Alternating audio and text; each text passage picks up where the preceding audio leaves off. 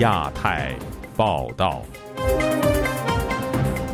各位听友好，今天是北京时间二零二四年一月二十七号星期六，我是佳远。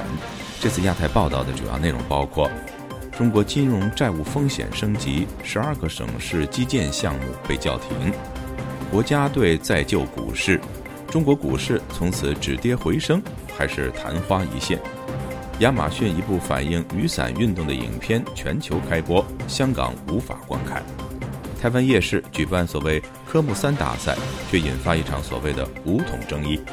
加沙冲突持续，哈马斯为什么使用大量的中国武器？接下来就请听这次节目的详细内容。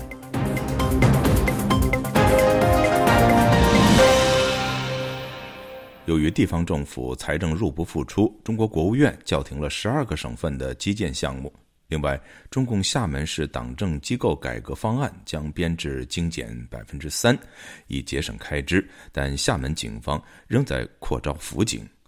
请听记者古婷的报道：中国国务院近期下令，天津、内蒙、辽宁、吉林、黑龙江、广西、重庆、贵州、甘肃等十二个债务较高的省份。除供水、供暖、供电等基本民生工程外，省部级或市一级政府不得新开基建项目。重庆市将在农历新年后停止所有共建项目，包括正在施工的项目。据网上流传内部消息称，当局查出一些省份编造基建项目，从银行套钱给编制内员工发工资，导致政府债务进一步扩大。中国一位体制内退休人员本周五接受本台采访时说：“政府编造基建项目、形象工程、向银行贷款的现象绝非个案。”一位因个人安全理由不愿公开身份的人士说：“弄一个概念，反正是你政府出面的担保的都很容易，不是个案，肯定得停啊！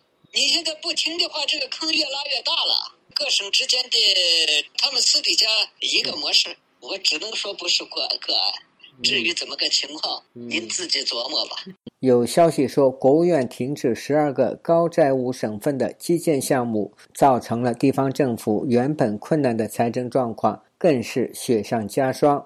武汉时事评论人士田先生接受本台采访时说：“政府财政入不敷出，他们于是编造建设项目，由国企向银行贷款的可能性极大。”我觉得这个可信度是很大的，因为坊间呢经常会听到传言，就好比我生活的武汉市吧，就有些公务员系列的一些部门的话，嗯，发工资都是有压力。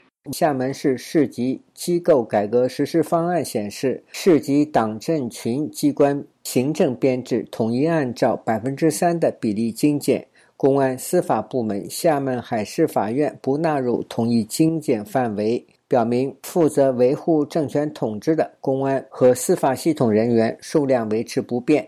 对此，时事评论人士毕鑫接受本台采访时说：“厦门是中国东南沿海的经济特区，但是厦门财政遇到的问题和其他城市相同，这主要体现在房地产市场萎缩，政府失去土地财政支持。”他说。所以呢，要先精简人他是精简了一些无关紧要的职位对政权的这个维稳的这个方向的一些职权的没有精简，因为金融、财政出现的问题会造成社会的动荡。在财政困难情况下，厦门有关当局还在扩充警力。厦门市公安局以及各分局网上资料显示，去年三月期间，厦门市公安局公开招聘。一百八十六名警务辅助人员。八月七日，厦门市海沧区政府招聘辅警一百五十九人。九月，厦门市公安局公交分局聘用七十六名辅警。十一月十五至十九日，厦门市公安局再招聘一百三十七人。四名公安分局招聘辅警三十五人。厦门市公安局面向黔西南州。静安县招聘辅警十五人。今年一月二十五日，厦门高速交警支队招聘辅警三人，截止日期是二月二十八日。自由亚洲电台记者古婷报道。中国股票市场本星期的升跌犹如坐过山车，先是失守两千八百点，再经历回升，多间中字头的公司股价突然大幅上涨，中石油更超过八年后再度涨停。事件成为中国股民和网民的热点话题。究竟是国家队救市终见成效呢，还是昙花一现？请听记者陈子飞的报道。中国政府在一周之内多管齐下，包括央行降准。国资委表明会把市值管理成效纳入对央企负责人考核条件等消息出台后，激活股市探底回升。周四，多个中字头公司的股价均有上升，其中中石油的股价一度涨停，也是中石油八年之后再次涨停。A 股全线爆发，中石油涨停意味着什么等关键词成为微博最热门的话题。有博主表示，国家队出手终见成效。这一轮的拉升呢，真是弱势行情中见到了一丝丝的曙光啊，拉回大家的信心，意味着某队这一次真的是要动真格了，把大盘拉起来。场外资金看到赚钱效应之后。自然而然就会回归市场。环球时报前总编胡石进也发文唱好，表示这次是他入市以来第一次实现满仓，但也有博主呼吁大家要保持清醒。大家明白了吗？国某队的任务只是为了让股市暂时企稳，不让股市持续下跌，影响到整个经济大环境。不得不告诉你一个残酷的真相：中石油涨停不是个好事儿，这意味着国某队这一轮护盘已经结束了。接下来我们又。又要直面最真实的市场了。经济学者陈小龙表示，中国很多的大型龙头上市公司均不会向股东分红，只要政策改变，你能够刺激他们的股价上升。相信北京这次改变了对央企的要求，以拉动股市，主要目的是要留住外资。就是原来中共是要求这些大型上市公司把利润扣下来以后上交中央财政的。但他们现在发现给中央财政也没用，中石油一年多拿几百亿的财政收入，但是外资撤的可不止这个数，所以他现在工作重点转移了，上交收入可以少一点，但是股东分红要要兑现，这个把它作为业绩了，股市会得到好处。实际上这个做法是用银行的钱帮这些大上市公司去给股东分红，中共需要巩固拉抬股市，真正的目标，我认为他是想吸引国外的，要想骗华尔街。要把华尔街套进去。刚结束的中美金融工作组透露，美国财长耶伦期望再次访华。陈小龙表示，要留意中国救市措施与中美之间关系的互动。台湾东华大学新经济政策研究中心主任陈松兴表示，央行降准和政策调整等，以及拉动中石油等央企的股价，虽然可以为股市提供短期的提振作用，但中国的经济问题多，房地产暴雷、银行和地方债等风险增加。如果中国不做自我检讨，难使外资重建信心。因为中国目前这几年来。似乎对这一种民营企业对这种市场化的一个运作啊，似乎是背道而驰的。所以呢，中国可能也要检讨一下这两三年来啊，这个国进民退政策是不是真的有利于中国。如果说这方面也不能调整的话，我相信外资持续对中国只能观望，不在我优先的考虑的投资的对象。陈松青表示，中国政府如果不对症下药，只靠出台政策救市、拉动股价等方法吸引外资，只会事倍功半。就亚洲电台记者陈子飞报道。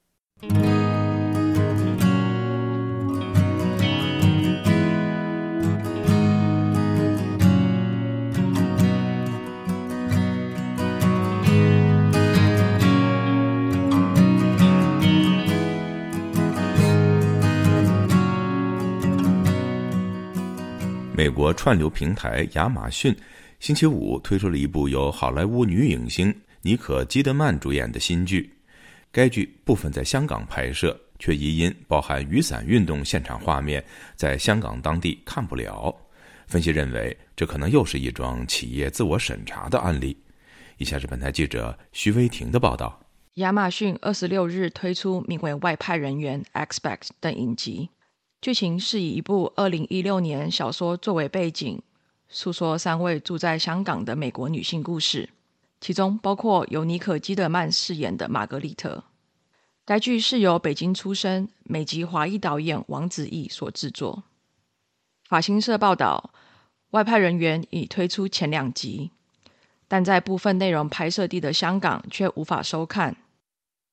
本台记者利用 VPN 实测。若把位置设在香港，确实出现您目前的所在地区无法观赏这部影片的文字。根据报道，影集预定二月十六日播出倒数第二集，其中包含重现香港二零一四争取真普选、为期七十九天占领运动的画面，引发外界揣测该剧在香港无法收看，可能又是一桩企业自我审查，亦或是港府施压的事件。针对香港地区为何看不到影集，截至发稿。亚马逊与香港政府皆尚未回复本台置评的请求。中共二零二零年六月在香港实施国安法，二零二一年十月进一步通过新的电影审查条例，禁止播放被认为鼓动、美化或支持危害国家安全的内容，严重钳制了香港的文化艺术自由，导致电影人纷纷出走。二零二一年十一月就曾传出。迪士尼在香港首度推出 Disney Plus 串流服务的时候，曾因为提到一九八九年六四天安门事件而移除美国动画情境喜剧《辛普森一家》其中一集内容。去年二月再度发生有一集因为提及中国强迫劳动营而遭到移除的事件。事实上，外派人员二零二一年在拍摄过程就曾引发争议，当时正值新冠疫情。港府规定，来自高风险国家的旅客必须在饭店隔离二十一天，低风险国家则需隔离七天，再进行七天的自我监控。但尼可基德曼与剧组人员却以执行指定专业工作为由，获准入境香港，不需隔离，只需在抵达两周内进行三次检测。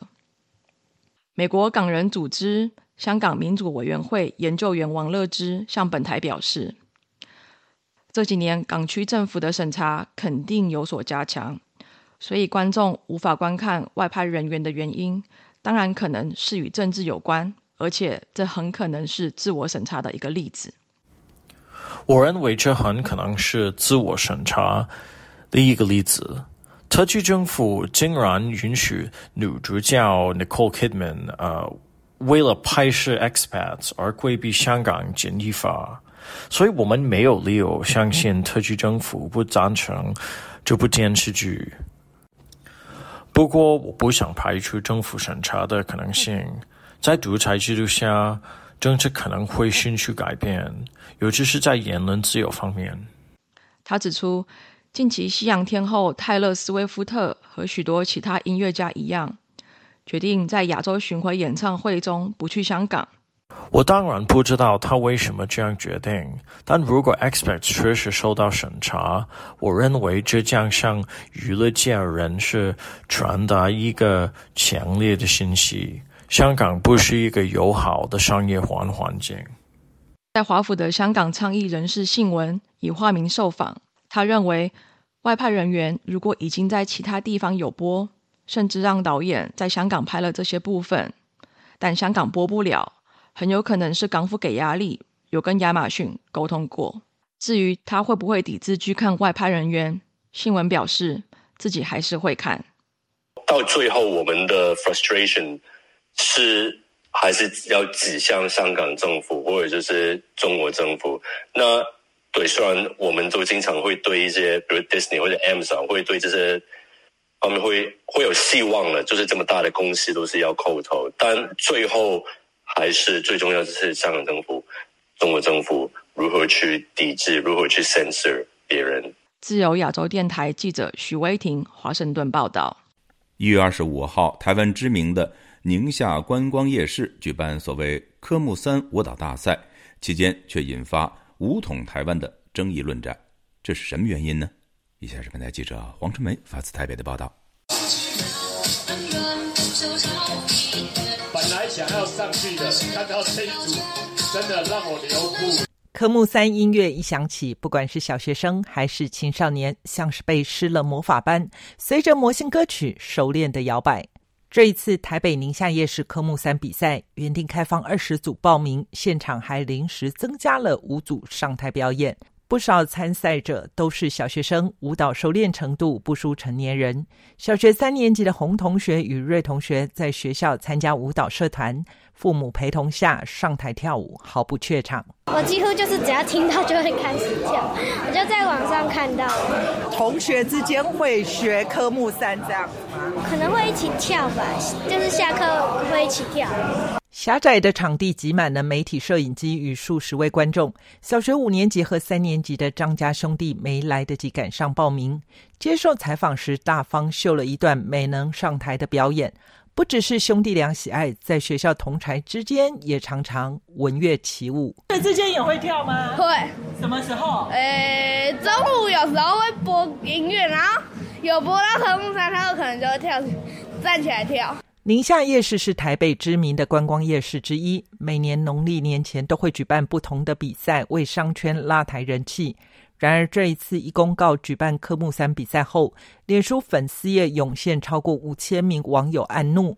主办方虽然出面致歉，但比赛还是照常举行。也许是我们的活动哈，那个办的时机刚好碰到大选过后，然后民众可能在选举还是那个情绪还没有办法有些平复哈，所以也可以借由这个机会让平复他们的哈情绪哈。对于目前在台湾讨论封禁抖音问题，陷入所谓言论自由的争论，东吴大学气管系兼任讲师林修明厘清误区，指出，在自由民主法治的国家，必须尊重媒体独立的第四权。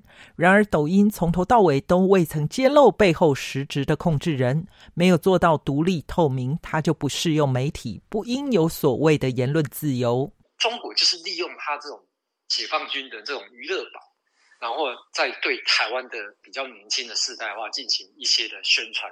成大电机系教授李忠宪多年前就疾呼要注意抖音入侵台湾的威胁。他在百分之九十五或是九十这种内容加的百分之五到十，说台湾人也是中国人，台湾人要跟同那个中国统一，中国的这些价值文化都比美国的好，把它渗透在里面，然后。然后用好玩的方式，那我觉得这才是最可怕的。李忠宪说，抖音在台湾已经有六百多万的用户，一旦封禁，反弹不小。但是在完全禁止与开放之间，还是有妥协之处。他举例，抖音等应用程式需要靠下层的网络与路由器传播，就像高速公路上的车子，管不了车子，却能控制道路行驶。例如，在最热门的时段，频宽减半，使用者觉得不便，就会减少收看。他提醒，这是信息战争，台湾不能坐以待毙。自由亚洲电台记者黄春梅台北报道。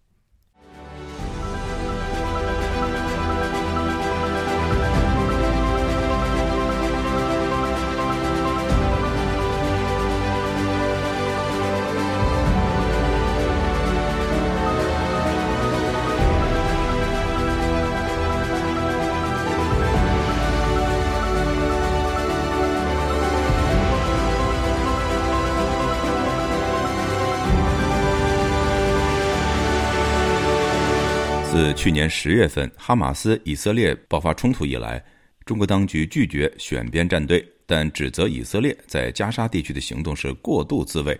然而，以色列军方近期发现哈马斯获得并且使用了大量中国制造的武器，以色列也对哈马斯突破武器禁运、获得装备的途径展开调查。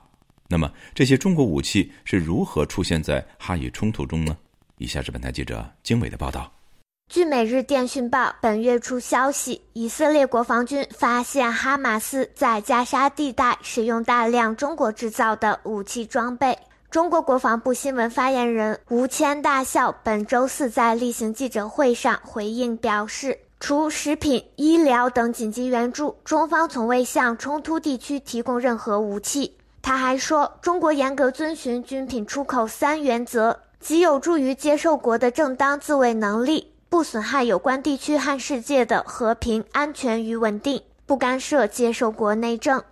美联社此前通过分析哈以冲突现场获得的照片和视频，发现哈马斯武装组织的武器储备大部分是由伊朗、前苏联和中国所制造。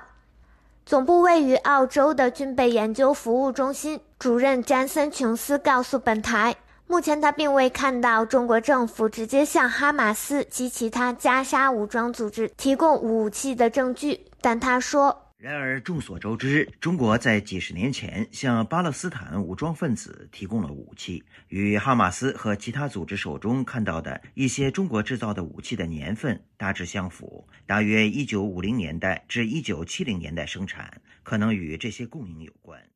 他进一步指出。巴勒斯坦武装组织获取中国武器的一个更重要途径，得益于中国向伊朗、黎巴嫩和埃及等该地区其他国家大规模、广泛的出售武器，且中国还向以色列出口大量武器。具体而言，中国在武器出口方面的限制似乎比大多数西方国家要少，并且近年来大幅增加了对中东地区的武器出口。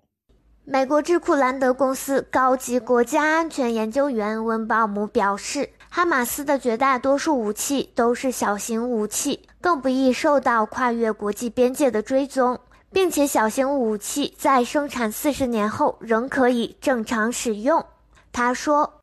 不承认向哈马斯转让任何武器，这可能是事实，因为哈马斯的目标对贸易和国际关系造成不稳定影响，这也损害了中国。然而，对于中国确实出售武器的国家，中国不会监控或限制这些武器的转售或者转让，因此这些武器更可能是通过其他买家才到哈马斯手中的，而不是直接出口。自由亚洲电台记者经纬华盛顿报道：联合国人权理事会星期二对中国人权进行第四次审议，性少数权益是或关切议题之一。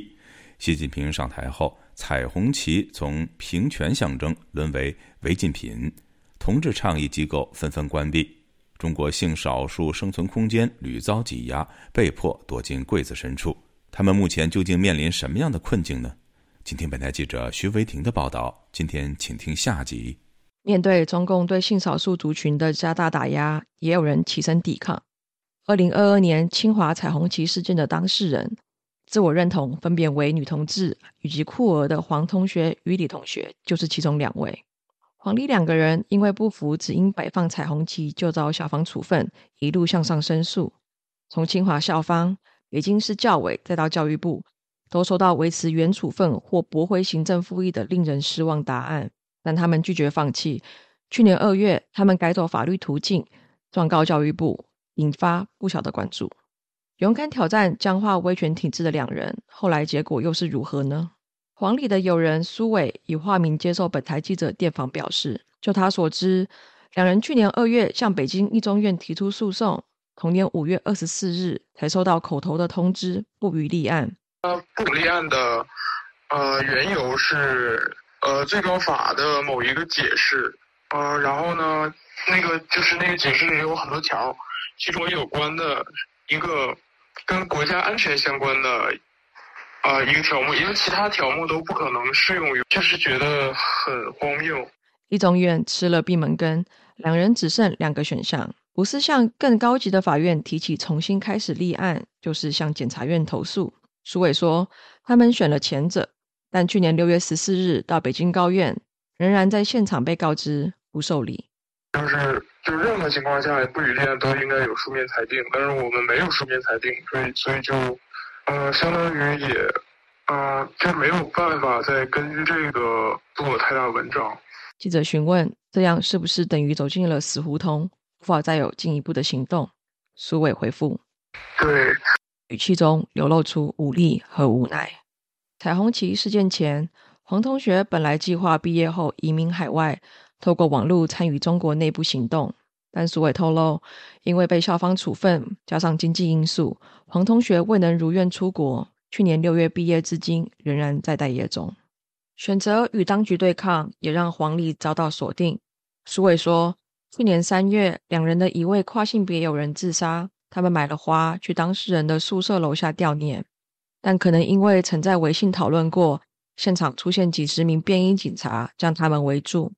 这起事件让黄同学心有余悸，仍未向家人出柜的他，近期选择与一位重视性少数权益的直男结婚，只为确保哪天被抓能有人帮忙。其实主要是因为，就是结婚了的话，嗯，比如说，那那你的伴侣就可以帮你请律师啊之类的。然后就是因为有这个直系亲属的关系，所以如果你被抓了，他也有更直接的办法呢援助你啊之类的。究竟习近平为何要打压性少数？部分分析认为，是因为习近平遵循儒家思想，把同性恋、同性婚姻视为西方产物。但浩浩觉得，可能也与中国人口衰退、政府急催生有关系。就是中我的年轻人都不太生小孩了，那是那生育率是断崖式的下跌，那人口都没有了，那他没办法割韭菜了，那红利也没有了。所以他们也实在没有办法，就想尽各种办法让你去生小孩啊，生小孩。可是大家都不搭理你，所以在这个群体，他也是能打压就打压，他还是希望你生小孩啊，繁繁衍后代是这样。根据中国国家统计局的最新数字，二零二三全国人口十四亿九百六十七万人，比二零二二年末减少两百零八万人，人口连续两年负成长。但刘朝阳认为，当局禁止同志活动。不是说刻意打压同性恋，所以这个也不是说他们刻意打压同性恋，而是说他要禁止一切的集会、一切的游行，不管你是骄傲游行也好，还是其他抗议政府的，我觉得是他要把一切有可能这个颠覆国家政权的空间给减少为零吧。仅隔一座海峡的台湾，今年五月将庆祝同婚合法化五周年。谈到台湾友善的统治环境。好好难掩羡慕。好好说，要指望中国像台湾一样透过法律认可同婚，不太可能。就是我们只能祈求他睁一只眼闭一只眼，他不不过多的去干涉你，我们就觉得哦，阿弥陀佛了，就觉得很开心啊。中国性少数族群频遭打压，台湾是否有协助的空间？吴伟霆认为，台湾与中国的公民社会运动者一样，都是在争取民主、争取自由。台湾现阶段可以做的，就是帮助中国性别运动有更多的发生。自由亚洲电台记者许威婷，华盛顿报道。陪伴是最长情的告白，从广播到网站，再到 Twitter 和 Facebook。自由亚洲电台感谢您二十五年来不离不弃。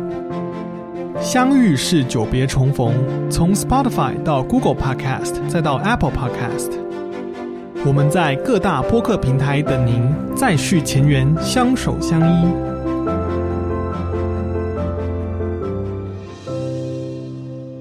听众朋友，接下来我们再关注几条其他方面的消息。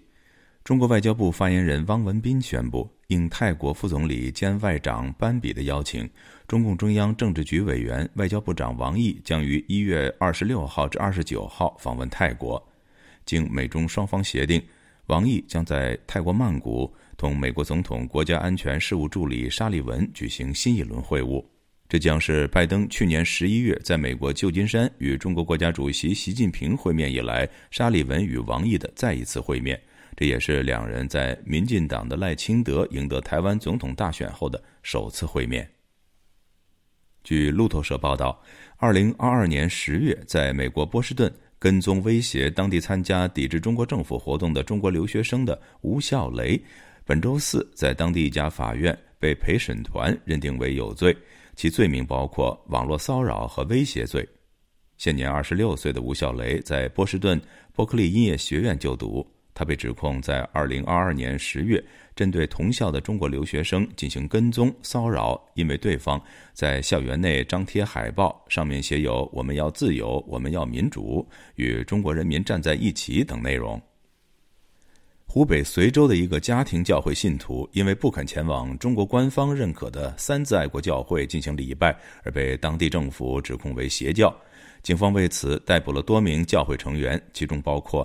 七十多岁的老人以及十多岁的学生。据德国之声报道，本周二，联合国人权理事会举行了审议中国人权状况的会议。中国代表团在会上强调，中国让数百万人摆脱了贫困，但来自加拿大、法国、意大利、英国以及德国等国的代表对中国人权记录提出强烈批评，指控中国政府继续在新疆、香港和西藏等地践踏人权。各位听众。这次的亚太报道播送完了，谢谢收听，再会。